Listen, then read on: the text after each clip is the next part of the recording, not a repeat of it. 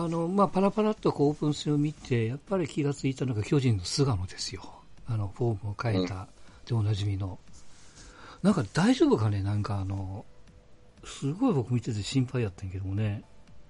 どうすんのかな？いや、これ、彼の場合はやってみないとわからんというか、や、信用してるから、俺は。あのー、なんていうかな。やっぱこう去年あたりからその、まあ、腰が入っまあ、それ、本当素人やから申し訳ないけども、見た感じで言うと、その腰が入ってないからボールがこういったないような気がするんですよね。なんか、フォームを変えてコントロールは多分良くなってるんでしょうけど、ボールの回転も。ただ本来の菅野のためじゃないなって思ってるところがあって。いや、でもそういうのはしてたな。見てたら、うん知ってんのやっと来たかと思う感じ。敵的ながらちょっと心配はしてますよ。なんかね。でもね、菅野はもうあんまり気にしない。うん、本人さえ良ければ。だから相手的には分からんからな。巨人はどうですか？あの、月曜日には広島に、あれ、ひっくり返されたのかな？なんか、最後。うん。まあ、オープン戦はどうでもいい。8対9で。うん。カープが多分勝ってましたよ。カープがね、一回、ちょっとガーンって取ったんです、確か。5点ぐらい。うん、うん、で、その後追いつかれてきたんじゃないかな、巨人に。うん。思います。うん巨人でいうと、その土曜日が日ハム戦が 6,、えー、と6対2、日曜日が、えー、楽天に7対1と、で、えー、と月曜日が8対9、広島とっていう感じですよね。田口と日曜日が高橋と、で、月曜日が菅野かな。うん。うん。どんな感じですか？まあ、まあ、もちろんまだまだなんでしょうけど。まだまだこれからでしょ。うん。なんか大きな怪我人さえなきゃ大丈夫かな。うん。それも同じこと言ってるから。うん、ただまあ若いのはね、今からこう、まあアピールというか、せんといかんでしょうから。それこそ、吉川とこう競争するであろう、や、山本とか、深松とか、その辺がね。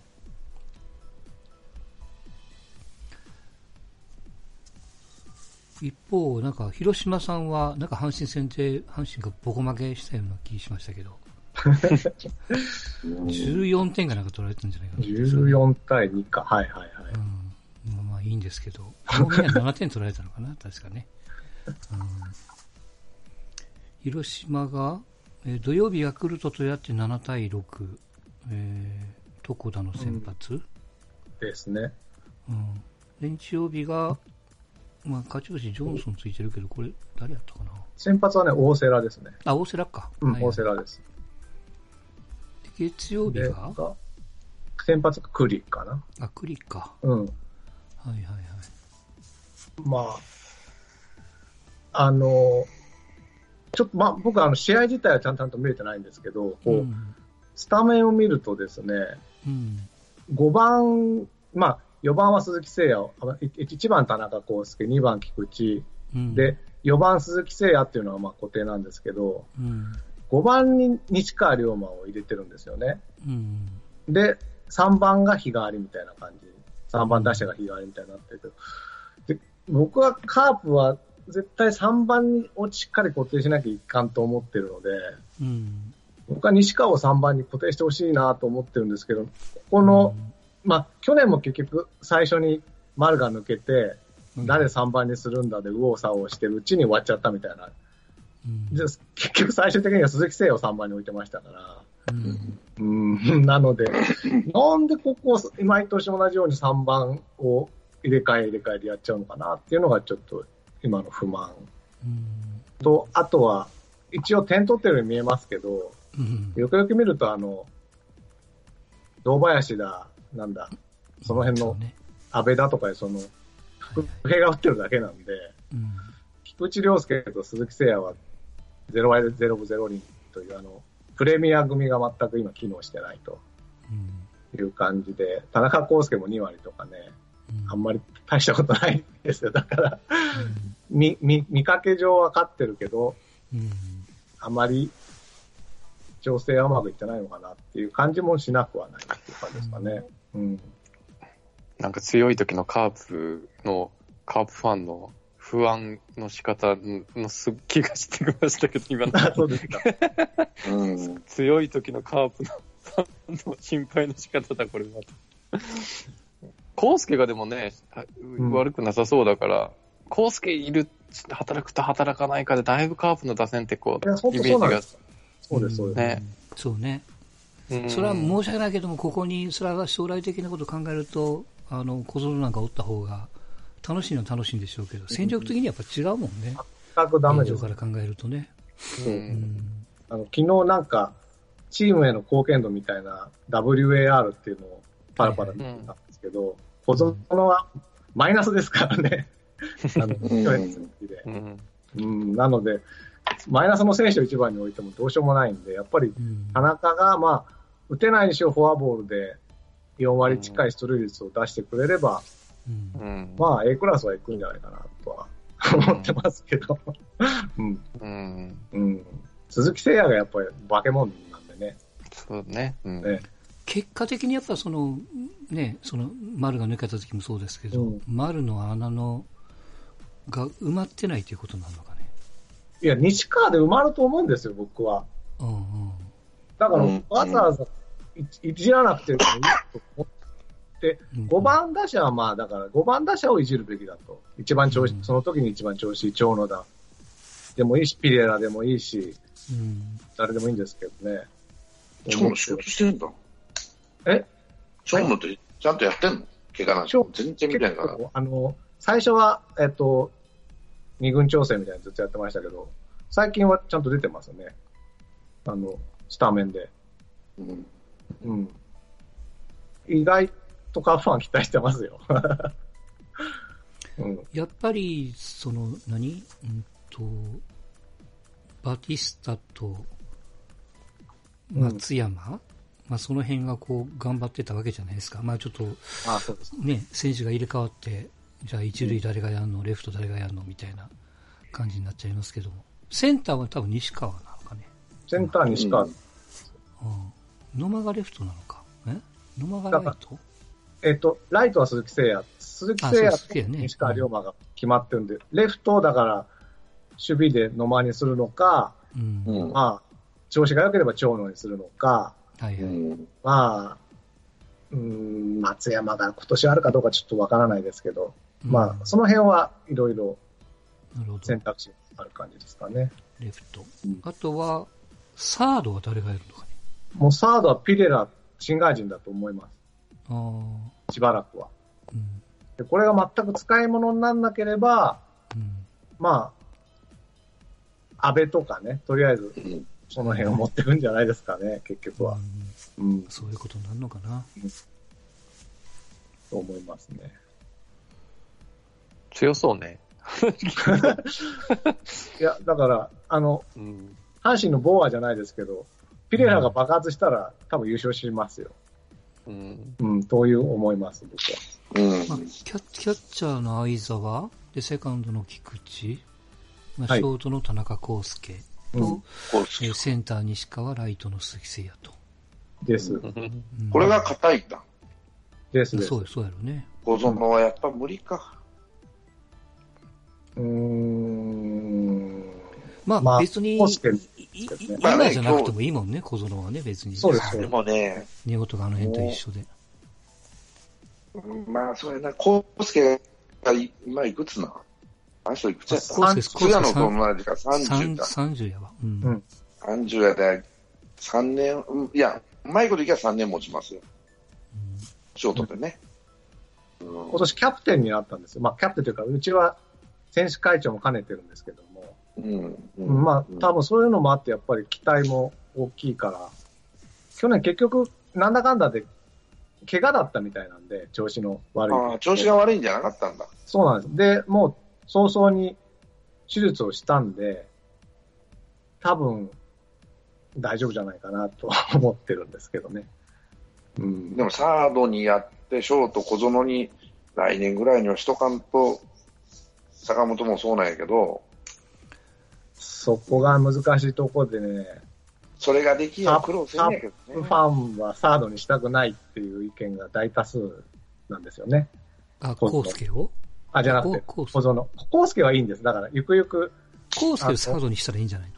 ダメなのかな？うん、だから小園ショートでいいんじあ、ゃないの？そういうことか。あ、そういうことです。んうんだから今年はいいとして来年あたりに、まあ、あそ半そうなくらいはシフトしていかないと、小園がちゃんと打てるようになってくれやな困ると、守備はまあ、多少目つぶったとしても、うんあ、そうね、だから、田中を多分将来、だからこそ今年、多分そんなにいないピレラをサードに置いてるんで、ううん。ん、多分ゆくゆくは田中サードに持ってって、あの、それよりエイシンと同じやり方なんですけど、うん、だと思います。まあ、小園、まあ、19でしょ？これから20歳迎えるところやもんね、確かね。年が、そうですね。うん。うん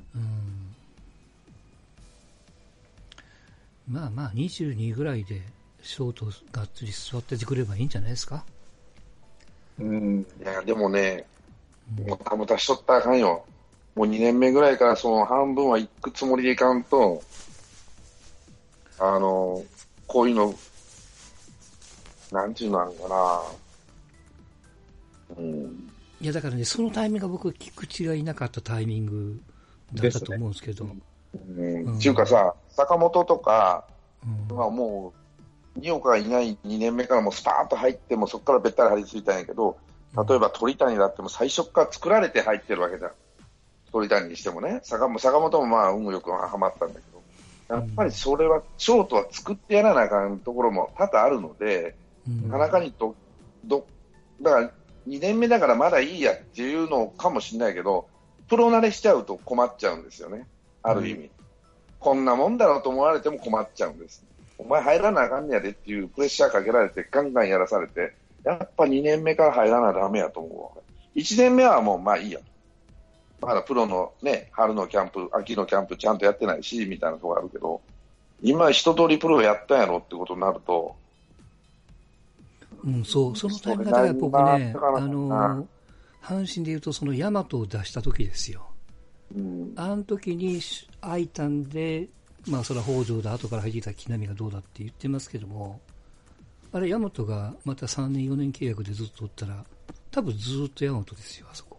うん、うん。だから広島もさっき言ったその、うーんと、正解かどうかわかんないですけど、菊池がいなくなってくれたからこそ、その、その坂本じゃないけども、ポジションが1個空いて育てれるみたいな感じが出るんでしょうけども、菊池がおるわ、康介が戻ってきたわなると、小園の使い道がないもんね。そうですね。うん。だからもうどっかしてでもいいからショート守らせろっていうところになるかもしれない。まあ、だから、小園が今年入るには、うん。去年田中が怪我でいなかったところの穴埋めの時期に、うんもうちょっと活躍してなきゃいけなかったんですよね。う。ん。まあ活躍というか安定した守備がないとダメやった守備でポロポロやっとったからってなると、ああ、こんなもんでいいんだと思っちゃうと、そういう選手いっぱいいるからね、1年目活躍、まあいい悪いけどさ、遠山なんか、遠山とかそういうところもそうですさ、ジャイアンツで言ったら、これピッチャーやけど、真田とかね、こんなもんでいいんだと思って、2年目全然研究されてダメとかいうのもあるし、やっぱりね、2年目はきっちりやらないと、その後のプロのこあれはなると思う高卒2年目に国じゃないですか、そんなことない。いやいや、それぐらいやらんとダメ。だって、2年、マークにしても、ダルビッシュにしても、2年目でもちゃんと出てきてるからね、桑田にしても。絶対1年目より2年目の方が大事。試合を出れるんだ。ましてや、田中康介がいるんだったら、なおさらその間にちゃんとしとかないと、康介一番でもショートじゃないんだろうから、あとはまあ康、介がしんどかったらもうバックアップで8回から守備守れるぐらいじゃないとダメだと思う。本当にね。尾形監督だった場合ですね、今年もし、もしかしたら。らショート小園にしてた可能性はあると思ってるんです、僕は。そうね。あのー、康介を2番手にしてる可能性はあるね。去年の流れでね。だからサーただド、うん。こいつを本当に育てようと思ったんなら、ショートってそういう選手多いから、意外と。うんちゃんと育ててやらないとっていうか、もうきっちりかっちりはめてやらんと、うん、それに応えてる選手が立派なショートになってるんでね。高卒2年目だ、3年だと知ってもんな、俺は。浅岡さんになったことで多分、うん。打の方は相当硬くそれはんでそうでしょう。多分そうなると思いますよ。今年は無理だと思うなと。うん。だだから、よっぽどね、2軍で成績出して、うん。で、田中の成績が悪かったらってことでしょうね。うまあ、今宮と川崎、いや、じゃあ川崎、ホークスで言うとみたいな感じ、まあ今宮3年目だだったかな、あの時は。で、川崎がちょうどメジャーに行くっていうので、入れ替わって、変わったけどダメでボコボコにされて、それで、あの、まあ、出たり出なかったりで4年目ぐらいからこう、まあ本当の意味で活躍しだしたみたいな、なるほどね。これが名じゃないですか。やっぱ巨人の坂本はあれ異常ですよね。あれは異常だったと思う二年目でうんあと、松井秀喜も2年目からバリバリ出てるからね。松井秀喜3年目です。はい。3年目。松井秀喜3年目で3す。年目か。うん、3年目です。30分打ったんが3年目やね。2年目で松井秀喜ね。秀喜ね。松井秀喜ね。あ、うん秀喜ね。はいはい。あれは1年目の後半からバリバリで出して、3年、2年目でもう2年目で打ちましたよね。そうそうう。んショートで言うと松井和夫が3年目ですね。活動は3年目。う1んうんうん年2年でね、のんびりしてちゃダメ。絶対出てこないと。じゃないと、いや、まさ坂本松井と比べたのはちょっとかわいそう。いや、じゃないと後ろからちゃんと来るから、いい選手が。そっちの方が、怪我なく行ってたりするすると、そっちに抜かれちゃうよって話なの。うんうんいや、別にゆゆ緩くするなって言ってる意味じゃなくて、その使う側っていうか、まあ、だから多分やっぱりその、僕らが危惧してる、その、尾形がいなくなって、笹岡が入ってきて、ピッチャー出身で、まあ、固く行こうとするし、またね、優多分勝を狙えるポジションかどうかっていうのもまたう、ん、まあそうですね。うん。うん。だ僕逆にその、打線よりもその、ピッチャー陣の方が不安なんじゃないかなと思ってて、うん そうですね。確かに。うん。うん。先まあ発がだからさっきの大瀬良ジョンソン、どこだどこだ、栗、栗、え4枚目ー、ぐらい。野村はいないよね、今ね。野村がね、怪我してるんですよね。うん。なのでの、で、まあ、野村が帰ってきたとして、あとは森下と、無理したねで、。の、ろ6人。はいはい。まあまあ、うん森下も計算はししたいんやろうけど、ちょっとそれは、プラスで考えたとしても、うん大瀬良ジョンソンとこだ栗、で4枚ががっつり回らないといけないわけやもんね。うん床田が心配ですけどね。うんいつも2年目はみんな、へこむんで、あ、その、活躍した年の2年目は。うん薮田は何をしてるんですか？岡田薮田はですね、うんあのー もう、ダメですね。あの、コントロールままならないまま。あそう。なんかね、イイップスみたいなもんだと思いますね。ああ。多分。精神的にもう投げられないみたいな感うんじ。うん。あと左の、あ誰？中村？中村恭平？京平か。は、まあ、セットアッパーとか、その辺ですあ、かね。これはもう後ろに回るんだ。うん後ろです、後ろです。うん後ろも、だからフランスはもう不安定。で、中村。は中崎？中村一岡。だからその、中崎一岡が、やっぱりうん去年全くダメだったんですよ。うんうんこの二人が復活するかしないかっていうのがまず一個大きいのと、そうですね。あとは、その、ロングリリーフ的にアデュア誠とか、はいはい、あとはね。遠藤とか、の辺がどの辺までやれるかっていう。い今村って何してんのかね？あ、今村。今村もは、今村は森下以上にちょっと僕計算に入れられないですね。うんもう3年ぐらい調子悪いって。うんまだ20代やね、彼ね。ですです。うんえいくつだ？今年30かな？思います。とりあえず出したいばいいのにね。あとは先発やってた岡田秋武をうんうん。どうも中継ぎに持っていくということらしいですね、今年は。うん。なので、だから、えっ、と、中村恭平、岡田、あーや菊池康則、フランスはっていうのが、まあ、ああ、なるほとどね。りあえず、うん。去年の実績を見ると計算できる中継ぎですかね。不安です。まあ、カープあれやな。あの、笹岡さんが下手歌んだらまあまあかもしれない。そこが一番の、どうな、わからんからね、笹岡さんどんなんなんか。あれでも、コーチの経験も何年なん？ぶっちゃけ。えっと、一軍コーチは去年だけだし、うん。やってたのピッチングコーチだけですから、うん未知数まあね。コーヘッドコーチがね、ずっと野村健次郎時代からやってるんで、うんどれだけサポートできるかっていう感じですね。まあ、あの、スポーツあるあるで、全指揮者をめちゃくちゃ叩いてて、や、ね、やっと変わったと思ったら、実は全指揮者って優秀だったんじゃないかみたいな話そうそうそうところにあるから。絶対そうなそうなると思いますよ。絶対そうなると思います。だから別に僕はね今すごくでいいんです。あの、他のファンはすんげえ評価してるのにね。うんうんそう。そうそうそうですね。何が、何が、笹岡のがいいと思ってんのかね？まさかまさか。いや、いいと、いいと思ってるんですよ。おかしいじゃね、頭が。いや、いや、まあ、あの、まあ、笹岡律かも見てないからあれだけども、尾形は悪くはなかったからね。うんうんそこの差が、見解の違いはちょっと大きいですわな。です。うん。まあまあまあ。本当こんお、ずっと OB 監督で続けてやっていくんだったら、っていううん観点で、尾形さん多分、小葉監督の次に絶対尾形さんでしょう、と思うんですよね。であの広島カープの歴史を見ていけば。うん小葉さん以上じゃない ?3 連覇して。まあ、まあ日本一は1回もないからね。はい。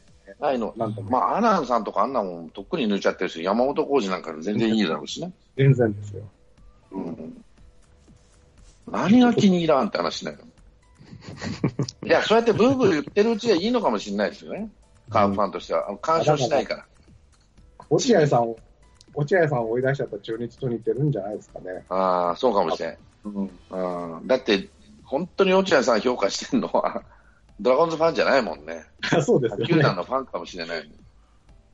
うん。あんなこう嫌な監督いなかったもんね。うん。うん。いやこっちから見てね。うん。まあ、なんか野村健次郎から尾形に変わった時も野村を結構叩いてたようなイメージがあって。そうですね。そう。一一年目がやっちょっと、まあ、ひひどいというか、すごい上り調子で黒田も帰ってきた、新井も帰ってきたなのに、ずっこけちゃったところがね、うんあるんで。まあ、ああの頃、当時は僕も叩いてましたけれども、うんもちろん1年目は。うん。ただそこから、な、何が一番っていうのは、あの、石井拓郎をバッティングコーチに抜擢したんですよ、これ尾形監督は。もうそれだけでもね、僕超優秀な監督だと思うんですけどね。うんそうね、あそのう、です。進塁打も OK の話をね。うん。うん。そうなん有名やもんね。そうなんです。まあまあ、広島なんかまだいいですよ。あの、ちょっと阪神の話をしますと。この前なんか、エラーがこう、ボコボコしたわけですよ。3つか4つか。ちょっとは、うんやってましたね。うん。あれでね、ファンが何を言い出したかっていうと、僕は消せないんですけど、教え方が悪いって言い出してるんですよ。あ、ほっとっちゃうか。一軍レベルの話じゃないじゃないって話になるんでね。うん。いやその、いや、まずは、あの、いや、それもあるかもしれんけど、まずはやっぱりこう、ポロポロしてる選手を非難すべきやと。お前らがちゃんとやらんといかんよっていうのを、いや、い言わんといかんねんけど、まあ僕も全部読んでないからあれですけども、もうとにかくコーチがいかんと。なんかね、それの大合唱の文字を見て、すごいショックを受けたんですよ、僕ね、なんか。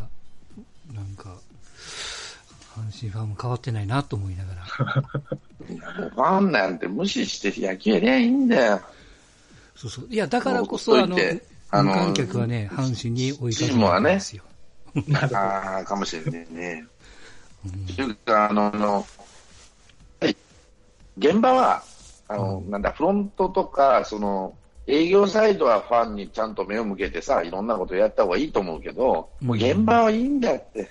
誰が何と言おうが、ね、あの、矢野さんが信じた道を行くか、しないと矢野さんに任せた、全権委任だけに関しては、一軍監督ってのは基本はね。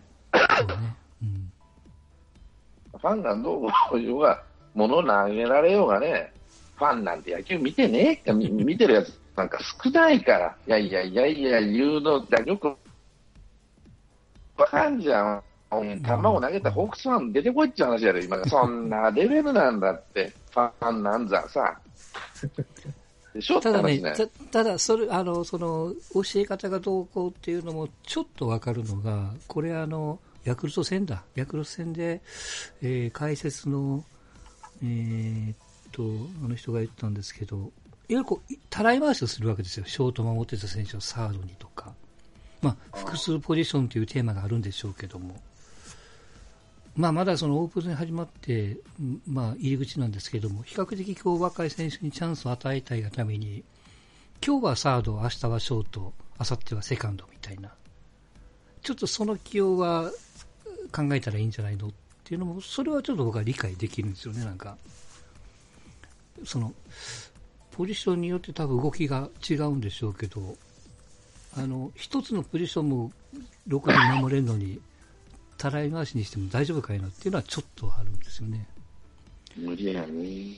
うんまあそこは気になるだけで、まあ、あとはスポンジャーと一緒ですの、オープン戦の結果はまあともかく、まあ、ちゃんと投げてるとか、あのやはりボーアが三振したとか、そんなんもう、阪神ファンはとにかくあのもうロサリオがあるんで、今、打っても打たなくても褒めないと。褒めないといやいやいや、でもね、新聞は、タイガースの新聞はね、関西系の新聞は、本当に楽しそうに書くよ。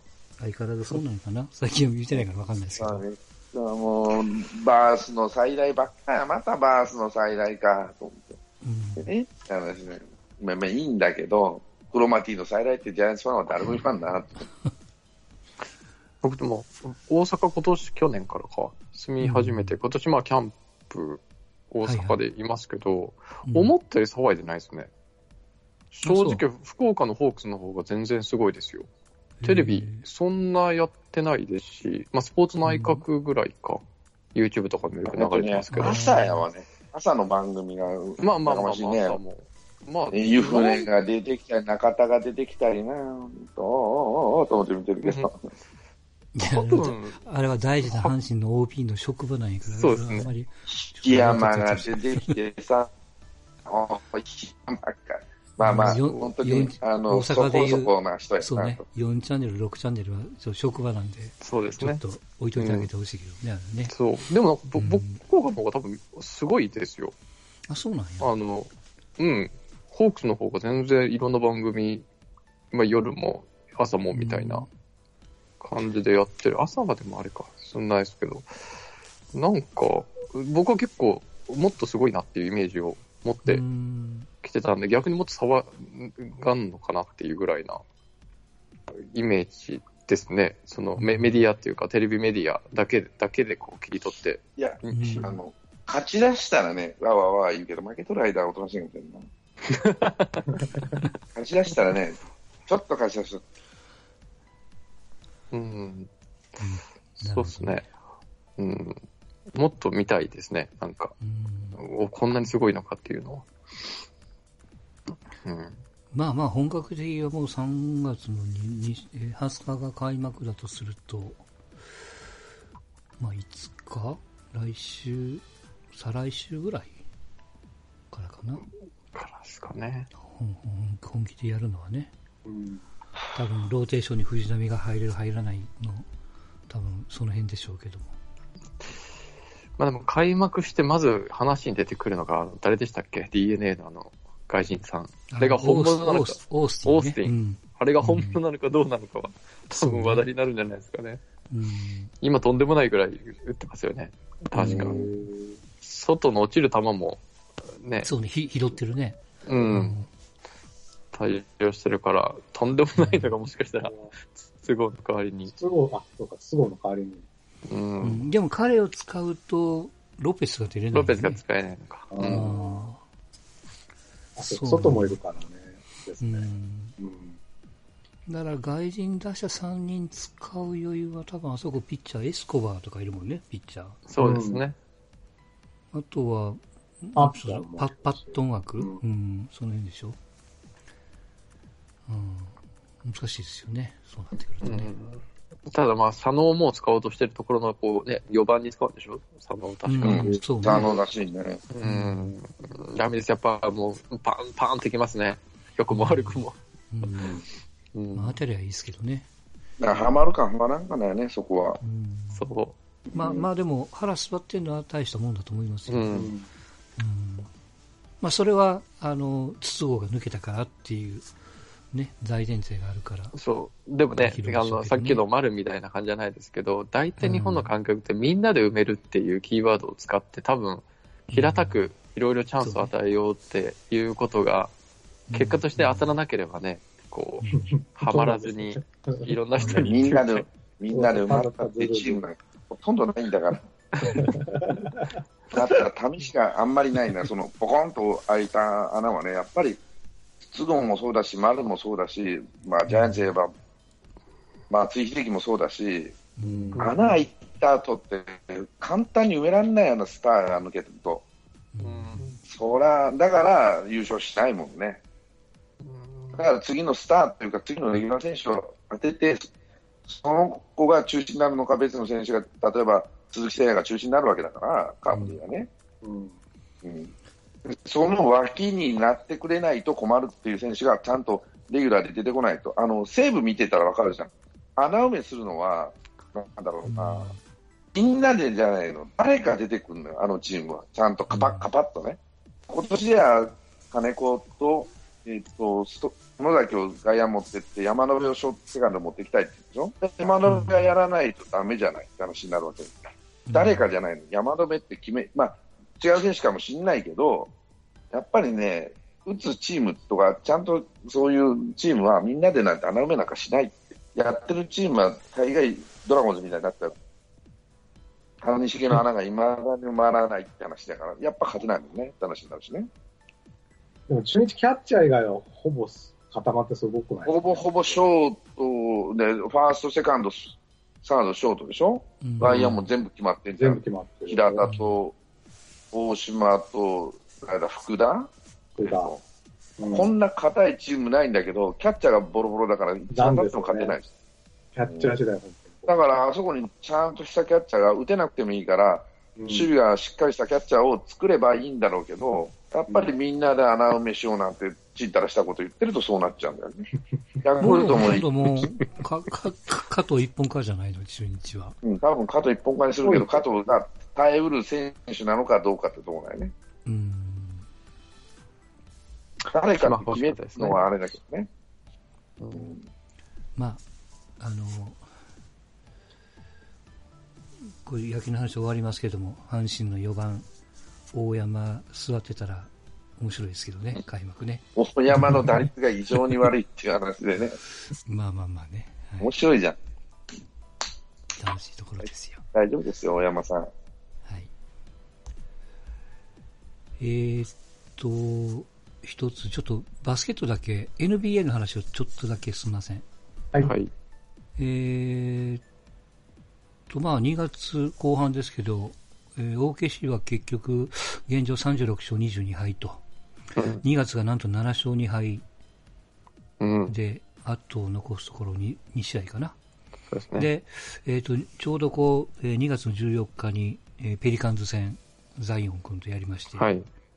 はいな30何点取られたんじゃないかな、彼に。うん。そこそこやっぱ化け物ですね。うん身体能力。やっぱり全然ちゃう、ちゃうね。うんうん。びっくり。で、ちょうどレイカーズが、今日かな今日だよ。今日？今日か。今日。うん。うん。118対109やったかな？9うん。で、勝ってましたけども。今日、いや、1年目であそこまでは、うん、そうやね、あの30点ぐらい取ってるんよね、今日も確かね。3 28点ぐらいだったかな、確か。はい。うんうん。ただやっぱ彼はあれやね、外から打たないんやね。スリーはやらないよね、なんかね。まだそんなに、こう、まあでも、練習はしてるはずですからね。あのー、うん。まあ、そのうち、う打ってくるでしょう、もっと。多分。はいはい。うん。まあやっぱりすげえなと。やっぱりドラ、ドラ1。1番目やなっていう。そうですね。怪我した遅れはなんかもうね、すっかり忘れてますけどもね。うんプレー見たらもう、やっぱすごいなっていう感じですけど。うん。まあ、そのレイカーズが、えーっと、マーキーフ・モリスと契約はいしましたでと。はい彼確か OKC にもいたよね、確かね。いたかな？昔ねいたかな、うんいたかな？うん。そう。まあ、もうあと一人、二人、一人ぐらいかな？取るか取らないか、うんガードの選手を取うんってどうするのかっていうとこでしょうね、きっと。はいはい。それで確かあとは 2, もう2月もあの、ヒューストンに負けてるからね、レイカーズは確かね。うん。うん。まあ、3月乗り切って、4月はあとは数字を見ながらプレーオフが始まるまで、こう怪我しないとか体調ある程度、ちょっとね、うん高齢、高齢の年齢層が高いんで、うん。っていうことで、まあ、それで1位取れれば、まあ、御の字、御の字っていうか、まあ、二重丸。じゃないですかね。うんとりあえず、あの、新加入の選手をチームにならしたりとか、うん。そういったのとかもまた並行してやらないといけないでしょうから。はいはい。うん。まあでも課題見つけながら、まあ少しずつ解消してるっていうのが至るところでやっぱ見えているので、うん、うん。やっぱりヘッドコーチじゃないですけど、去年ではもうちょっとね、あんま人気のない若いコーチでしたけど、やっぱゲーム見ててやっぱ違いますよ。うんあの、的確に指導、指示っていうか、うんしかもこう数字を伴った指示を、こうだからこうとか、うんこっちの方が可能性が高いからみたいなのは、そういったデータアメリカって後からどんどん出てくるから、うんあ、なるほどってこう、思える記事を読みながらこう、もう一回見直すっていうのも、はいはい。うん。楽しいですそれにね。加えて、やっぱコービーの後押しじゃないですが、あの、えー2月の24日かな、日本時間だと2月25日でしたけども、ステーブルセンターで、一応まあ、えー告別式と、そうですね。あまあ、娘さんのね、えーっと、ジャナちゃんとも一緒にということでしたけども、まあ、ビヨンセが出てたち生中継やってたよね、ツイッターかなんかでね。僕ちょっと見てましたけどもね。うん。アリシア・キーズとかね、アギレラとかやってましたけども。でね、最後の最後はあの、そのアカデミー賞を受賞したこの短編の映画を流してたあ、んですよ。はいはいはい。うん。ディア、ディアバスケットボールみはいはいたいな。うんで、それもそうだし、ちょっとね、見ても僕ももらい泣きしたのが、あの、えっと、えマイケル・ジョーダンのね、スまあ、スピーチというか、挨拶というか、まああんだけボロ泣きしながら喋るんやなと思ってね。へえ、ほうんんと。まあ、もちろん、まあね、ブラザーブラザーみたいな感じでしたけども。まあ、まあ、あとは奥さんもね、やっぱりその神さんが二人は一緒にいないといけないっていうことで、連れてった的なね、話もしたりとか、うん。うん、じじはあんたが面倒見てよ、みたいなね、言ってたりとか。シャックも来てたんで、そういやね、シャキローってね。あ、そうなんですか。うん。うん。まあまあ、表向きは仲悪いように見えたけど、実は裏ではめっちゃ仲良かったんや、みたいなね、ことも言ってたりとか。うん。そうですね。まあね、ちょっとコービーが、オールスターもそうでしたけど、今年はコービーが乗ってますからね。んまあどうなるか。楽しみ。まあ、この手のやつって、よくあるのがね、本当は今年優勝するのが、あの、素晴らしいエンディングなんですけど、こう、大体翌年とかなりそう、なるんですよね。なんかこう、悲願が強すぎる目標って。うん。だからまあ、こう、失望もしないように、でもこう、期待しながら、うん。こう、いいとこも悪いところもこう、楽しむシーズンにしたいなと、はい、思っております。はい。まあ、そんな NBA で日本で一番ユニフォームが売れてるのが八村だと。うん。うん。何よりもちょっと驚いたのが、朝のニュースとかでこう、ね、あの、八村が昨日18点取りましたみたいなニュースが流れてるって、うん。これ必普通じゃないからね。そう。普通じゃないなと思いながら、うん。うん、すげえなと思って。う。うんん。これはねニュースになってるもんね。バスケット人口を増やす、本当一つな、B リーグもまあ、ありますけど、うん。うんやっぱね、日本、そういうの大好きですからね。海外のこう、マーケットに勝負していく選手って。まあ、アジア人はそうやね。韓国も、韓国もさ、そうだし、中国もね、そういうバスケットの選手、誰だっけ名前忘れちゃった。でっかい選手ヤオミン、いたじゃんヤオミンですか？ヤオミンうですね。んスーパースターでしょ？向こうでは。そうですね。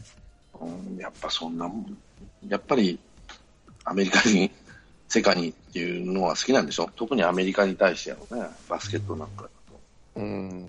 ね、やっぱ挑戦してるだけでステージ違う。まあ、それがあるから多う分、んこう、日本のプロ野球の選手もね、行ったりとかす,、うんするんでしょうから。うん。やっぱり市場が違いますよ。いろんな意味で。あの、厳しさはもうもちろん半端ないですけど、やっぱりこう、一流の選手たちはやっぱそこを目指したくなるっていう気持ちは、うん。あの、マスコミ報道一つとってもえ違うだろうなっていう、リスペクトとか、厳しい批評とか、うん、もたもた言ってないんだろうね。そうですね。ダメはダメ。いいやつ、悪いやつ、とダメはダメ、いいいいよ、いい、その、コーチがいい教え方が下手なんて言ってるうちはダメなんかもしれない。やっぱりダメな、うんとそうやと思うよ。うん。そのやっぱり話はあんま聞かない。あ、まあまあ、うんそうですね。やっぱり厳しい目でね、さらされないと強くならないでしょ。うんうん、選手はね。まあ、でそうそう制でやっらうと、本当そうね。あの、びっくりするぐらいの報酬やからね。まあ、それに、に合ったプレーもしないといけないし。そらね、うつ病になっちゃったりとかさ、なんだ、あの、金使いすぎて自己破産する選手が6割から7割いるとかね、うん。メジャーは。やっぱりもう頭おかしになっちゃって使いすぎちゃうとかね。うん。そういうことになっちゃうんだろうなと思いますよ。メジャー、うんそれぐらいストレスのかかる仕事だし、うん。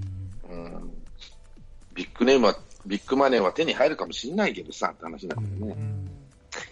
あの、なんかな。まあもちろんね、選手の本業としてリスペクトされたりとかっていうのはあるんだけど、アメリカのスポーツの、その、なんですかね、スポーツ選手が、こう、ただのスポーツ選手だけの枠に収まらない、うまいプロモーションだなと思うのは NBA とかそうなんですけど、あの、うん。地域貢献みたいなやつを、要はこう、全面的にこう、リーグが、選手にこう、せリーグがやってるのかなまあ多分そうだと思うんですけど、出してるっていうのが、あれはこう、ね、イメージアップにもなるし、選手の、こう、じファン、ファンとかへのこう意識うん。を、こう、上げるためにもなるしっていうので、ね、よくあの、プロ野球でも、プロ野球な、イチローとかでもシアトルでシーズン中に学校行ったりとかして、こうんう、子供と触れ合ったりとか、いろいろ、こう、伝えたりとかって、ああいうのって、こう、意外に、こう、ね、プレー面とか、そういった面とかでも、こう、影響が、いい影響が出るんだろうなと思うんだけど、やっぱり日本だと難しいんでしょうね。やっぱりいろいろ。もっとやればいいのになっていうふうに。そうね。やってんだろうけど、下手なのシーズン。中はなかなかやらないよね、あれはね。うんううんん。シーズンオフはちょこちょこニュースなんかはねちょこちょこやりますけどね、シーズン中とかにこう、うまくやると、ちょっ言ったらいいよね。うん、だと思うね。ううんん、なんかあれ本当に、こう、スポーツの枠に限らない、スポーツの枠じゃないんですけど、多分スポーツにも影響する、いい影響を与えるこう行動だろうなっていうふうに、えあれはなんかアメリカのそういうのを見て、こう常に思うから、どっかの日本の球団もやらないかなって思うんですけどね、なかなかやっぱ、こう、シーズンの調整とかを優先してでしょうけど、まあそれまあそれも間違った判断じゃないんでしょうけどね。うん。はい。そういえば B リーグも延期かなんかって言ってなかった。うん言ってたまあそれんですかねは。するでしょうね。あんなに、うんあんな確かに日程区今日、今日やったかな？うん、なんか、ああ、出てましたね。うんいやー、厳しいでしょうね。どうすんだろうな。まあ、プロ野球だとね、企業補填がしっかりあるからいいけど、B はきついでしょうね。うんそんなに黒字球団ばっかりじゃないでしょうから。うん、まあ、そうね。まあ、最後に、あの、シャラポワが引退と。え？あら、あらはい。うんえー今日、昨日、今日かな？ううん、引退表明というニュースが出てましたよ。うんもうね、彼女30、32かな？あ、もうそんなんなるんだ。なんだかんだで。そうそう、いつまでも若くないという。綺麗だもんね。めっちゃ綺麗ですよ、本当に。モデルや、モデルかなんかもうずっとやってないんだよ。うん。天はな何物与えたんやろっていうぐらいの子やからね。その代わり怪我も多かったしね。やっぱ痛かったのは、あの、その、まあ、ドーピングじゃないけども、一回それで休んだあからね。あ。それがなんか、に二年がうん。あれがちょっとかわいそうだったなって気がしますね。まあ、ロシアの選手はしゃあないわな。やっちゃうけど、東京オリンピック出れ出れないでしょ？ロシア代表では。うんそうだよね。うん。自費出場みたいな、なんか、そんな感じでしょうね、多分。うん。OAR みたいな感じで出てましたね、うん前は。ププーチンはね、徹底抗戦するから、なかなか無理なんじゃない？うんうん。まあ、そんなところでございますが、あと何かありますか？石橋のタイムトンネル終了というあ、こと終わっちゃうんだよ、寂しい。あれめっちゃ面白かったのにね。で。あれ、あれ後半良かったよね、確かね。ねえ変えてからね。うん。ただ、え相変わらずやっぱり石橋がなんかやるんやってね。同じようなやつみたいですよ。もうちょっとこう、ゆるい、多分今のそのタイムトンネルに近いような流れみたいですけど。石橋さんいいよね、今、トンネルズの二人とも。なんか、やるだけやって好きなこ、好きなことを仕事して、レギュラーがゼロになってもなんか好きなこと仕事してるって感じがして、うん。うん、それで金もしっかり貯まって子供も大きくなったから、まあ、そんなに必死ならないでもっていう60歳まででね、のんびりやらせてもらおうかっていうスタンスがいいよな。うん。うん、なかなまあ、そのかそのねとんがってるところもないし、本当に好きなことやってるなっていうふうに見えるからね、ちょうどいいんじゃないですかね。はい、そんなところでございますが。うん。あの、神田伯山の襲名披露、真打ち昇進披露、まあ、先週あの、えーっと、新宿でやって、今浅草でやってますけど、浅草も、あの、構造やってるみたいなんで、これ聞くと、そ浅草終わったら池袋に行くんですけど、そこでも、おう広工場もずっとやるみたいなんでね。うん。で、浅草のその演芸場がツイッターのアカウント、ツイッターを始めてて、あそこがあの、今整理券何番ですって必ず売ってくれるんですよ。えーえー新宿よりも浅草の方が大きいんで、うんあの、1階2階合わせて立ち見も入れると400何人入りますと。で、整理券が今、何時現在で200番まで出てますみたいなね。そうやって言ってくれるのがすごいありがたいなと思って。なかなか大流行りみたいですから。で、あの、ちょうど、えーっとね、9日目の、新宿の9日目の志らくの出てた、志らくさんが出てた時のえ白山 TV がなんか音が取れてなかったみたいで、うんそこだけね、なんかあの、えー坂本さんっていう、なんとかし、ちょっと名前忘れちゃったな。あなんかその人が、活動弁士の人かな。そうそう、活動弁士の人、あはいはいあアテレコしてるんですよ。あれがね、めちゃくちゃ面白くてね、あ、再生回数もぐっと出てるんで、あのー工場のところは取れてるんですけど、楽屋の音が全く取れてなかったんですって。それを急遽当てれこしてるっていう。うんなかなか失敗しても転,、ね、転ばんなっていう感じで、大流行りみたいですから、うんはい、機会があればぜひ行ってくださいというところで、はい今日はここで終わります。お疲れ様でございました。お疲れ様でした。ありがとうございました。はい。はい